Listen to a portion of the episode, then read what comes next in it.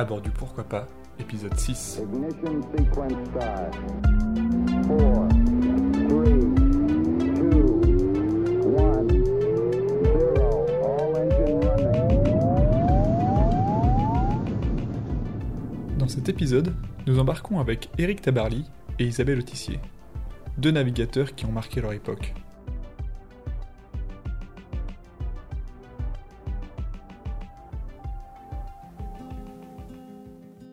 1931, naît Éric Tabarly à Nantes.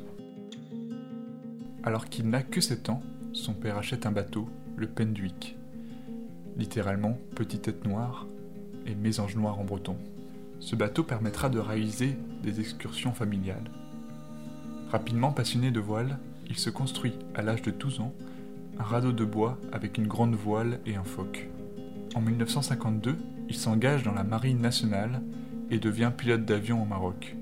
Il participe à la guerre d'Indochine en tant qu'aviateur. En 1958, lors de sa deuxième tentative, il est finalement admis au sein de l'école des élèves officiers de marine. Le Penduic familial étant en mauvais état, Éric Tabarly refait la coque entièrement en se servant de l'ancienne comme moule. En 1964, lors de la seconde édition de l'O-Star, Éric Tabarly se présente pour sa première transatlantique en solitaire. Pour cette course, il fait construire Penduic 2, un ketch de 13 mètres 60, c'est-à-dire un deux-mâts dont le plus grand se situe à l'avant. Ce bateau est spécifiquement construit pour une transatlantique en solitaire dans le gros temps. La coque est en contreplaqué et il a une faible surface de voilure, ce qui va à l'encontre des standards de l'époque. Le départ est situé à Plymouth, l'arrivée à Newport, et entre les deux, pas de règle. Tabarly s'élance dès le départ sous spi, manœuvre à l'époque considérée comme impossible pour un solitaire. Pendant 27 jours, il ne donne aucun signe de vie. Il lutte contre les nombreuses dépressions et essuie les casses sur son bateau. Where is Tabarly? titre le déligraphe. C'est délibérément que Tabarly ne donne pas de nouvelles. Les autres concurrents ont des liaisons quotidiennes avec la Terre. Il progresse à l'abri des regards et des informations. Dans son journal de bord, il écrit J'aimerais bien savoir où sont mes concurrents, mais je pense que je devrais faire un temps honorable. Il arrive après 27 jours de voile dans la brume à Newport et demande quelle est sa position. Il se trouve exactement 48 heures avant le prochain concurrent. Il aura mis 27 jours au lieu de 33 attendus. La France et le monde découvrent Tabarly. J'avais encore jamais quitté la terre de, de vue en me disant il y a l'océan à traverser. Alors je me disais peut-être que là euh, ça me fera quelque chose, mais finalement non. Les premières courses en solitaire et on savait pas, on savait pas quelle était la, bonne taille de bateau pour euh, qu'un solitaire puisse mener donc euh, au maximum en course, etc. Donc euh, on avait un peu, un peu tout à découvrir. En plus. la navigation en solitaire sur Atlantique Nord, d'est en, en ouest, bah là aussi, c'était, un peu les pionniers, hein, on savait pas trop ce qui nous attendait. Éric Tabarly sera connu pour sa discrétion, son calme, son humilité, sa soif de compétition et sa simplicité naturelle. C'est l'un des premiers à battre record sur record, mais surtout à faire redécouvrir la mer aux Français. Il permettra à de nombreux jeunes de réaliser leur service militaire comme équipiers sur les différents Penduic. C'est ainsi qu'il formera toute une génération de navigateurs à ses côtés. Nous pouvons citer entre autres Marc Pajot, Olivier de Kersauzon, Éric Loiseau, Alain Collat, Titan Loamazou, Jean Lecam, Michel Desjoyaux. Il a permis de rendre populaire le sport nautique qui avant était réservé à une certaine forme d'aristocratie française. Sa principale particularité est sûrement celle de prendre beaucoup de risques à une époque où on est très conservateur à la voile. Ingénieux, il révolutionne la voile utilisant entre autres ses connaissances en aéronautique. On peut citer par exemple le développement du trimaran, de l'hydroptère à foil, de la chaussette à spi, des mâts profilés, du dôme en plexiglas venu d'un avion de combat et de règles d'organisation d'équipage sur un bateau. Retour en 1966. Tabarly vient de recevoir la Légion d'honneur et de gagner sa première transatlantique. Il ne souhaite pas s'arrêter là. Il construit un nouveau bateau, le Penduic 3, une golette de 18 mètres, c'est-à-dire deux mâts de taille égale.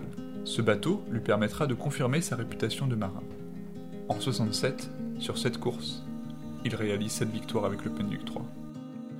Dix ans plus tard, skippé par Éric Loiseau, ce même bateau gagnera deux étapes en 77 lors de la course autour du monde, la Whitbread. Toujours à la recherche d'innovation, il décide de construire un nouveau bateau, un trimaran. À l'époque, ces derniers sont jugés comme laids et peu fiables. Penduic 4 est un trimaran à flotteur submersible en aluminium.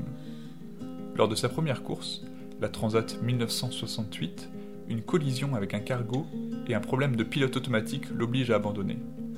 Il prendra sa revanche l'année suivante lors de la course Los Angeles-Honolulu en améliorant de 24 heures le temps record.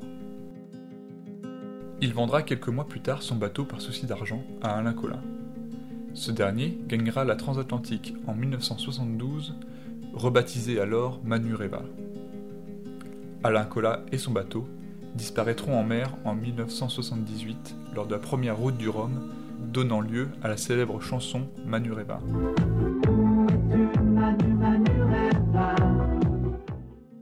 Tabarly continuera les victoires, notamment en 1976, là où on ne l'attendait plus, à bord du dernier Penduic, le 6. Ce bateau de 22 mètres, conçu pour un équipage d'une quinzaine de personnes, sera manœuvré seul lors de la sixième édition de l'Ostar. Il arrive quelques heures avant Alain Collat, qui était donné favori sur son gigantesque 4 mâts de 70 mètres de long, le Club Méditerranée. J'ai failli abandonner. À un moment, j'étais un peu découragé parce que j'avais plus de pilote automatique. Je me suis dit, euh, sur un bateau comme ça, sans pilote automatique, euh, ça va pas être possible. Bon, j'ai commencé à faire, euh, à faire un peu demi-tour. Je suis allé dormir. Puis quand je me suis réveillé, je me suis dit, au fond, euh, ce serait quand même idiot. euh, on va quand même essayer. Tabarly se concentrera ensuite sur les avancées techniques, notamment celle des hydrofoils. Il battra le record de vitesse de traversée de l'Atlantique en 1980. Après une dernière victoire, celle de la Transat Jacques Vabre, il disparaît en mer d'Irlande en 1998, alors qu'il convoie en équipage Penduic vers l'Angleterre. Une sortie banale pour un tel marin. Eric, se trouvant à ce moment-là en train de saisir la voile, debout sur le capot de descente, a été heurté par la corne à hauteur de poitrine et projeté à la mer sur bâbord. Nous jetons une bouée fer à cheval. Il est minuit 15, samedi 13 juin. Il fait très sombre, temps couvert, mer formée et courte. Autour d'Erwan Kéméré, les navigateurs du monde entier écoutent. Eux savent que de nuit, un homme projeté du Penduic Ier sans gilet de sauvetage doit avoir de la chance pour survivre. Et cette fois, Tabarly n'en a pas eu. Peut-être une dernière question. Je crois que Eric Tabarly n'aimait pas particulièrement les, les hommages, mais au fond, qu'aurait-il aimé que l'on retienne de lui? Qu'il aimait la mer et les bateaux, je crois. Énormément.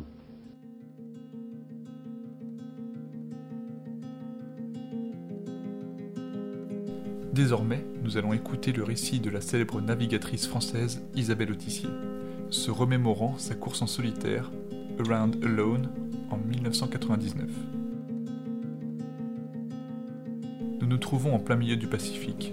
Je suis en tête en Nouvelle-Zélande, on repart pour le Pacifique. Quand on est à peu près à mi-chemin euh, du Pacifique, euh, il y a du vent, mais pas exceptionnel. Euh, trentaine de nœuds sur l'arrière, donc je vais m'allonger. Et à un moment donné, je sens sur une vague le pilote décroche.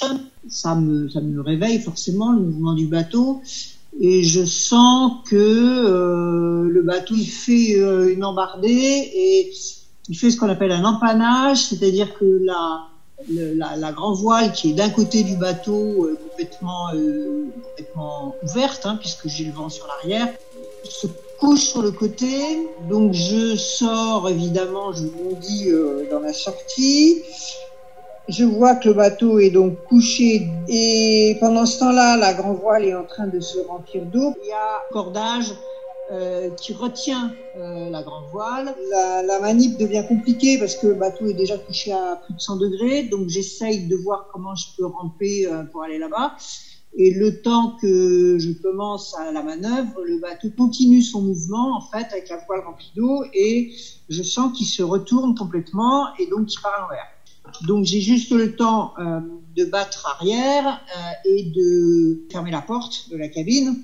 Et là, je sens que le bateau se retourne totalement et se stabilise à l'envers. J'ai encore une éventuelle corde à mon arc, c'est que euh, je suis le premier bateau qui a inventé d'avoir une quille pivotante, c'est-à-dire une quille euh, qui est mobile, euh, si vous voulez, de droite et de gauche du bateau, tribord et bâbord, grâce à un système d'hydraulique. Or, évidemment, l'hydraulique, elle se moque de la gîte du sens du bateau. L'hydraulique, c'est de l'huile dans des tuyaux.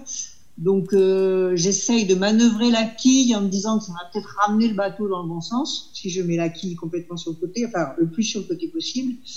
Mais c'est pas suffisant, et en particulier certainement parce que euh, il y a le, le- le fardage des voiles euh, et du mât qui sont pleins d'eau, qui vont d'ailleurs petit à petit se, se disloquer se déchirer, mais qui restent euh, accrochés au bateau par les haubans. Euh, et donc évidemment, euh, ça fait une sorte d'encre qui maintient le bateau en position renversée.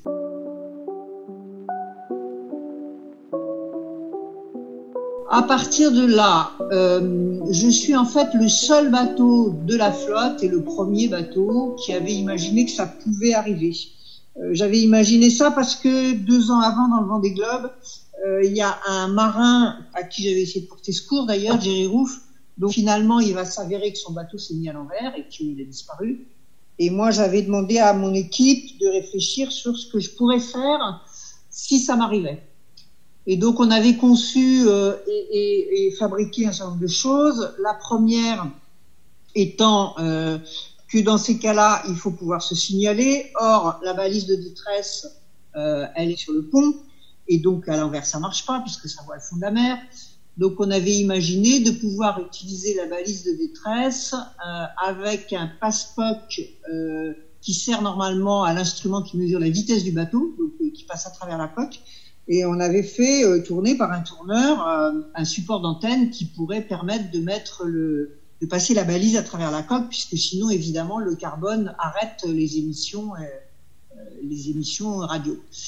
Donc ça, c'est la première des choses. La deuxième des choses, c'est que j'avais fait mettre un hublot à l'arrière du bateau. Pourquoi à l'arrière? Parce que normalement, c'est ce qui est tout le temps euh, hors de l'eau, quelle que soit la position du bateau à l'endroit ou à l'envers. Euh, un hublot de manière à pouvoir euh, voir ce qui se passe dehors et pouvoir rentrer et sortir, parce que sinon, la pression de l'eau sur la porte du bateau, évidemment, empêche de l'ouvrir. Et puis en plus, même si on arrive à l'ouvrir, l'eau s'engouffre à l'intérieur, on, a des bouts de mât et des bouts de voile dans tous les sens, enfin, c'est impossible de, sortir. Et dernière chose que j'avais fait faire, c'est à côté de ce hublot à l'arrière, de faire fabriquer une sorte de boîte à l'intérieur dans lequel était disposé le radeau de survie, qui normalement lui aussi est sur le pont, mais qui bien sûr dans ces cas-là peut pas être utilisé. Euh, et, et donc euh, cette boîte était actionnable par l'intérieur et je pouvais euh, faire sortir mon radeau de survie à l'extérieur euh, simplement, et puis donc sortir par le hublot éventuellement et pouvoir monter dedans. Ayant un peu fait le tour de la question rapidement, euh, je me dis qu'il est temps de, de déclencher ma balise de détresse, puisque la balise c'est quand même un signal fort, puisque ça veut dire quand même danger de mort à brève échéance, donc euh, c'est quand même un signal assez fort. Mais euh, bien sûr, c'est fait pour être utilisé quand il faut. Donc, je fais mon petit système, euh, je raccorde ma balise de détresse avec le, raccord qu'on avait fait tourner spécialement. Je passe euh, la balise à travers euh, la coque, je la démarre. Bon, à ce stade, évidemment, je ne peux pas en savoir plus, mais, mais c'est déjà ça. Et puis ensuite, le bateau a des cloisons étanches. Il est disposé en quatre compartiments différents. Euh, c'est une obligation de la course. Donc, euh, je vois que il y a un des grands compartiments de l'avant qui s'appelle la voilerie, là où le matériel est stocké, où dans euh, la violence du choc, quand le bateau s'est retourné, le, capot de pont s'est brisé. Donc, il y a de l'eau qui, qui rentre, évidemment. Mais comme le bateau flotte très haut sur l'eau, dans un premier temps, bah, il y a de l'eau qui rentre, il y a peut-être une tonne, une, une ou deux tonnes d'eau dans le bateau, mais, mais euh, pas plus. Et bon, je juge que à ce stade, c'est pas, c'est pas gravissime. Euh, pour le reste, les autres compartiments euh, sont relativement secs. Mais je me prépare quand même dans le compartiment arrière, donc celui qui est proche de ma sortie de secours là et de mon radeau de survie, je me prépare une cellule de survie.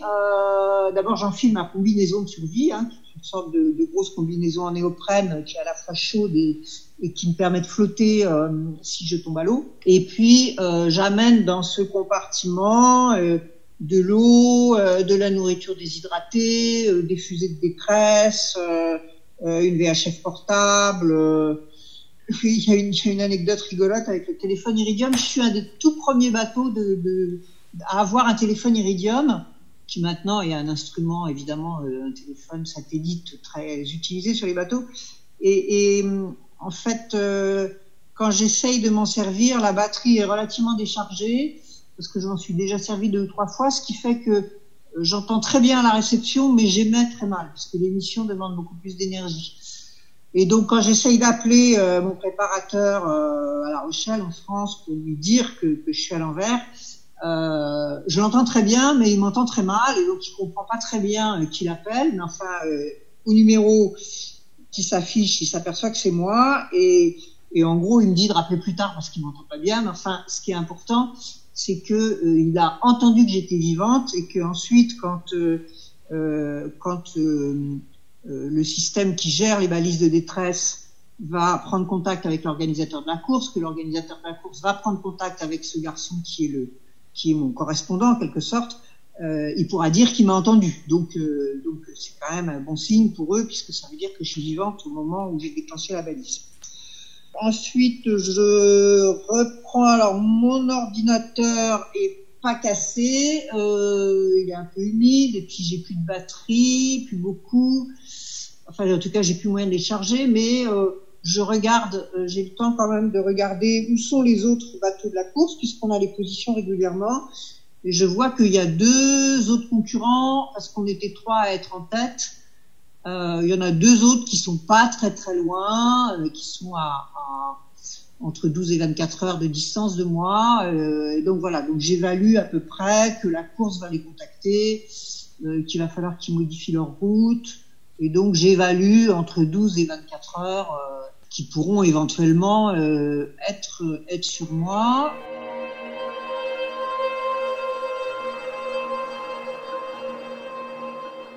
Euh, bah voilà, après, une fois que j'ai fait tout ça, bah, il n'y a plus grand chose d'autre à faire, euh, si ce n'est s'occuper un peu la tête et les mains, parce que c'est pas la peine de rester sans rien faire. Donc, euh, je bricole un peu dans le bateau, c'est un peu étrange parce que je marche sur le plafond, bien sûr, mais, mais bon, euh, je range un peu les trucs, euh, je récupère un peu des outils, enfin bon, voilà, je, je, je m'organise un peu. Et puis là-dessus, le soir tombe.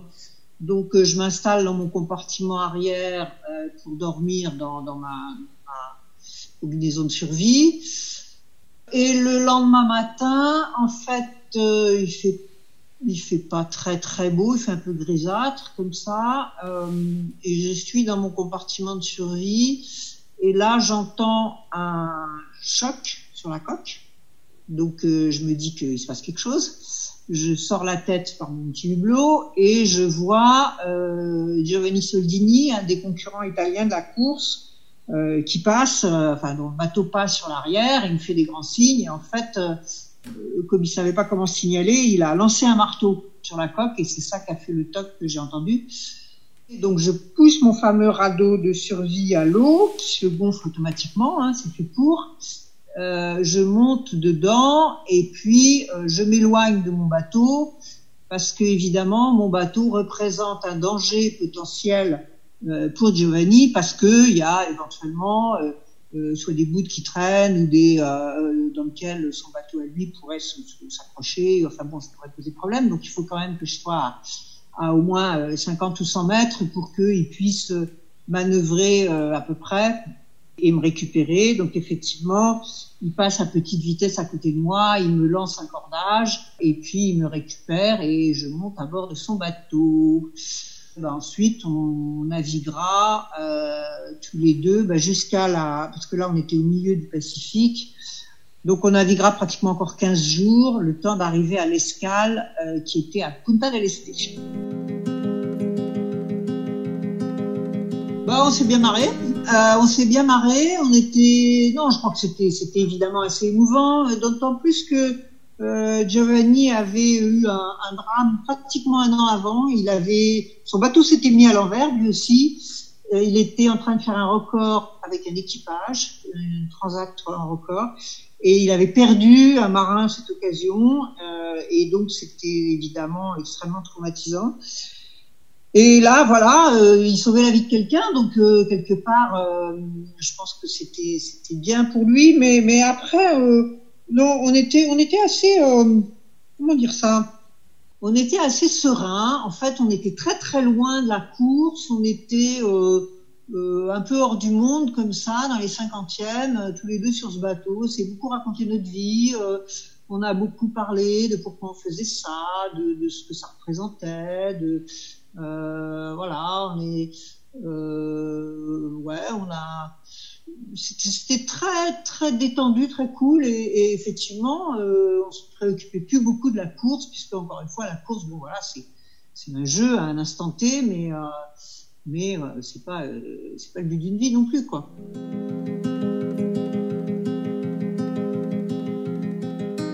Pour le plaisir, pour le bonheur, pour euh, parce que quand on aime naviguer, on aime en apprendre sur la mer et que la compétition, c'est une très bonne façon d'en apprendre. Parce qu'il faut être un peu meilleur partout, il faut être meilleur euh, sur les voiles, sur les bateaux, sur les manœuvres, sur la météo, sur euh, y compris la diététique, l'entraînement physique, que sais-je. Euh, donc, ça, c'est évidemment intéressant. et, l'intérêt de la course, c'est que voilà, ça permet de, en quelque sorte de mesurer un peu les progrès qu'on fait les uns par rapport aux autres. Donc ça c'est bien. Et après le fait de le faire en solo, euh, moi personnellement j'ai toujours trouvé que c'était c'était assez intéressant. Moi je suis quelqu'un d'assez autonome, j'aime bien prendre mes responsabilités, je les assume dans les bons et les mauvais côtés. Euh, et évidemment, il n'y a rien de tel que d'être seul pour euh, voilà, prendre soi-même ses décisions, euh, faire le job, euh, passer à la caisse dans, les, dans tous les sens du terme, dans les bons et les mauvais. Et, et, donc voilà, et puis que euh, c'est quand même une idée extrêmement excitante d'être avec un magnifique bateau euh, qui est à la pointe de la technologie du moment, euh, dans des mers qui font rêver tout le monde, qui sont des mers un peu exceptionnelles, à fond les ballons toute seule entre la mer et les étoiles, tout ça est euh, tout ça évidemment est un grand bonheur. Et donc moi je fais ça pour le bonheur. Quoi. La sauvegarde de la vie humaine en mer est théoriquement une obligation, dont on aimerait bien qu'elle s'exprime en Méditerranée à l'encontre des migrants, enfin pour les migrants, mais bon. Enfin, en principe, c'est une obligation même en temps de guerre. Euh, et c'est la première des règles de toutes les courses, c'est que nous nous devons assistance en cas de, danger euh, humain, de danger vital, nous nous devons assistance les uns aux autres. Euh, ce qui se passe, donc, donc ça c'est très bien, et, et les quelques marins qui ont manqué à cette obligation euh, se sont eux-mêmes gravement disqualifiés dans le milieu, donc je ne vais pas citer de nom, ça sert à rien, mais il y en a, rarement, heureusement. sinon, il y a eu au contraire toujours une très grande solidarité et même des, des gens qui euh, n'ont pas hésité à faire des choses même dangereuses pour eux pour aller porter secours à d'autres. Euh, ce qui se passe, c'est qu'en général, la course évalue le temps euh, pendant lequel un marin a dû se détourner pour aller porter secours à un autre marin, et elle lui rend du temps à la, ce temps-là à la fin de, de, la course, de manière à essayer de garder un équilibre. Alors évidemment, c'est des évaluations mais, euh, mais ça se passe comme ça. Il y a eu des cas d'ailleurs où ça a pu modifier le vainqueur de la course. Euh, il, y a, il y a très longtemps de ça, dans une route du Rhum, Philippe Poupon est arrivé en tête, mais finalement il n'a pas été déclaré vainqueur parce qu'il y avait un autre marin qui avait porté secours à Philippe Gentot qui a récupéré du temps et en récupérant ce temps, il a finalement été classé premier. Moi, je m'en suis toujours foutu assez éperdument. Je n'ai jamais fait quelque chose à l'aune du euh, je le fais parce que je suis une femme ou je peux pas le faire parce que je suis une femme ou je le fais pour prouver que les femmes ou je sais pas quoi. Je c'est pas du tout et j'ai pas été élevée comme ça et je rends grâce à mes parents de ne m'avoir jamais dit qu'il y avait des choses pour les filles, des choses pour les garçons.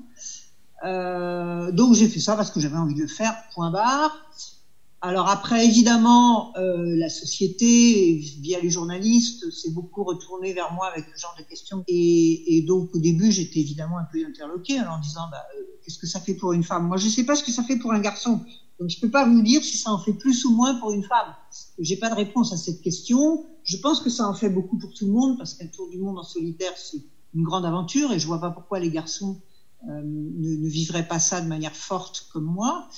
Euh, maintenant, euh, je ne sais pas à quoi servent les attributs masculins sur un bateau, donc je ne sais pas euh, si je manque quelque chose parce que je n'en ai pas. Euh, donc euh, je crois que ces courses se gagnent sur la préparation des bateaux, de, penser ces bateaux, de les, de construire, de les entraîner. ces courses se gagnent essentiellement sur la météo, sur la maîtrise du bateau, sur la ténacité toutes choses pour lesquelles je vois pas vraiment d'esprit féminin ou d'esprit masculin. Ce qui est certain, c'est que le milieu de la voile, euh, finalement, sait reconnaître les siens. Et quand on fait des belles choses en mer, j'entends par des belles choses, euh, des belles actions de compétition, que euh, euh, on fait une bonne stratégie météo, par exemple, qu'on a un bateau qui est particulièrement malin, ou que ça, euh, ben on est reconnu immédiatement pour ce qu'on est en tant que marin. Et donc, moi, j'ai jamais eu de problème particulier avec ça. Et de toute façon, ma stratégie, si jamais il y a eu des réflexes euh, de, misogynie dans les coins, ça a toujours été d'éclater de rire. Et, donc, euh, de renvoyer les gens qui pouvaient avoir ce genre de réflexe dans leur but en essayant de leur faire comprendre qu'ils ils se mettaient juste en situation ridicule en faisant ce, ce, genre, de, ce genre de réflexion honnêtement, dans le milieu de la course au large, moi, j'ai jamais eu de problème. Maintenant, c'est vrai que si j'avais voulu faire des navigations en équipage, si j'avais voulu faire la Whitbread, surtout à l'époque, dans les années 90, euh, dans un équipage, je dirais à majorité de garçons, moi, je ne sais pas si j'aurais été admise, parce que bien sûr, il y a, des,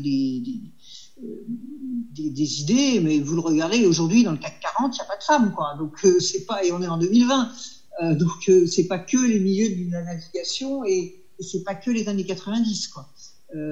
Les, l'idée que les femmes sont moins compétentes, moins ceci, moins cela, plus je sais pas quoi ou je ne sais quoi, euh, c'est encore des idées qui traversent la société. J'ai commencé à naviguer avec mes parents quand j'étais petite. Et, ce milieu m'a absolument passionné tout de suite. Et, vraiment, euh, dès que j'étais gamine, la mer, euh, je me disais, mais ça, la mer, c'est mon truc. Quand je serai grande, je ferai du bateau. voilà. Après, euh, oui, j'ai lu, euh, parce qu'à l'époque, c'était surtout à base de lecture. Euh, j'étais plus euh, moi Tessier que c'est-à-dire que j'étais plus à l'époque, quand j'étais adolescente, attirée par donc les grandes navigations, les endroits un peu extrêmes, les découvertes, enfin les découvertes, les, voilà les, derniers degrés de la planète, on va dire, que au départ par la compétition, ça c'est venu plus tard. Euh, mais on est quand même dans une société française euh, qui magnifie énormément euh, l'exploit individuel, beaucoup plus que les anglo-saxons qui sont des, des, sociétés du team. nous, on est des d'Artagnan, on est des sociétés de d'Artagnan, et donc moi j'ai quand même grandi avec des modèles en matière maritime qui étaient plutôt des solitaires. C'était Tabarly ou Moitessier, quoi. Tabarly c'était la course et Moitessier c'était l'aventure. Euh, qui étaient tous les deux des solitaires, donc forcément ça vous imprègne un peu, euh, forcément. Et puis, euh, et puis d'ailleurs ça s'est très bien traduit dans la dans la voile française par le fait que euh, on a petit à petit inventé toutes les grandes courses en solitaire, que ce soit la Mille Transat avec les petits bateaux, le Figaro avec des bateaux de taille moyenne, euh, le Vendée Globe bien sûr, voilà. Donc on a le, le, le, solitaire était était le modèle, au fond, euh, qui était donné aux, jeunes euh, Français qui, euh, qui, aimaient le bateau et qui avaient envie de naviguer ou qui avaient envie de courir. Je les ai croisés l'un et l'autre, euh, plutôt dans des débats ou dans des choses comme ça, mais j'ai jamais navigué avec eux. Ce que je vois, c'est que euh, la course au large se professionnalise de plus en plus, ce qui est assez normal Euh, et donc, on a des marins qui sont de plus en plus, par exemple, des salariés des entreprises qui les sponsorisent, alors que nous, on était indépendants. Euh, et puis avec évidemment des, technologies de plus en plus importantes et où l'aspect compétition pure, petit à petit, a, pris le dessus sur le côté un peu aventure. C'est-à-dire que maintenant, euh, dans un Vendée Globe, si euh, un, un, marin euh, a une avarie, il va arrêter la course parce qu'il peut plus la gagner. Alors que nous, euh, de, on continuait la course même en sachant qu'on pouvait pas la gagner parce que c'était important de finir l'histoire et l'aventure. Donc c'est voilà, c'est c'est comme ça. Hein, J'ai pas de jugement à porter là-dessus. Euh, en ce qui concerne euh, la navigation, j'allais dire plus de Monsieur Tout le Monde. Euh, on voit bien là aussi que ça évolue. Euh, D'abord, le public des propriétaires de bateaux vieillit parce que les jeunes ils veulent pas s'en faire ça. De même qu'ils veulent pas avoir de résidence secondaire, ils veulent pas avoir de bateau parce qu'ils aiment pas bricoler ou ils savent pas bricoler, ils n'ont pas envie d'y passer du temps. Et puis, euh, on est passé à une société du loisir zapping où les gens font deux jours de ceci, trois jours de cela, euh, vont passer un week-end à Venise et ensuite, euh, voilà. Et donc, alors que moi, quand j'étais gamine, on passait tous les étés, deux mois par an, à faire que du bateau. Et on bricolait le bateau et on naviguait, et on allait loin, et on en profitait, et, et on avait une relation forte avec la mer et le bateau. Euh, ça, je trouve que c'est un peu dommage parce que souvent les gens, évidemment, vont rater beaucoup de, du plaisir de la navigation. Euh, c'est plutôt, euh, voilà, plutôt une société du zapping. On va passer euh, quelques jours, on va aller dans le port d'en face, on va, on va aller au, au, ponton et puis aller manger une pizza et puis, et puis on considère qu'on a fait du bateau. bon, c'est un autre, voilà, c'est une autre façon de le loisir bateau a aussi considérablement évolué, je pense. Désormais, pour chaque épisode, nous recommandons un podcast. Aujourd'hui, il s'agit de Touche à tous. Voici un extrait. Il va être impressionné par son intelligence, son enthousiasme et du coup son charisme. Son charisme et il, il va le garder en Ouais. mémoire, le petit Scott. Ouais, parce que c'est important de préciser que à ce moment-là, tu l'as dit, euh, Markham, il cherchait des gens pour une, une expédition euh, polaire euh, en Antarctique précisément. Euh, Merci d'avoir embarqué à bord du Pourquoi pas. Si vous avez aimé, n'hésitez pas à le partager.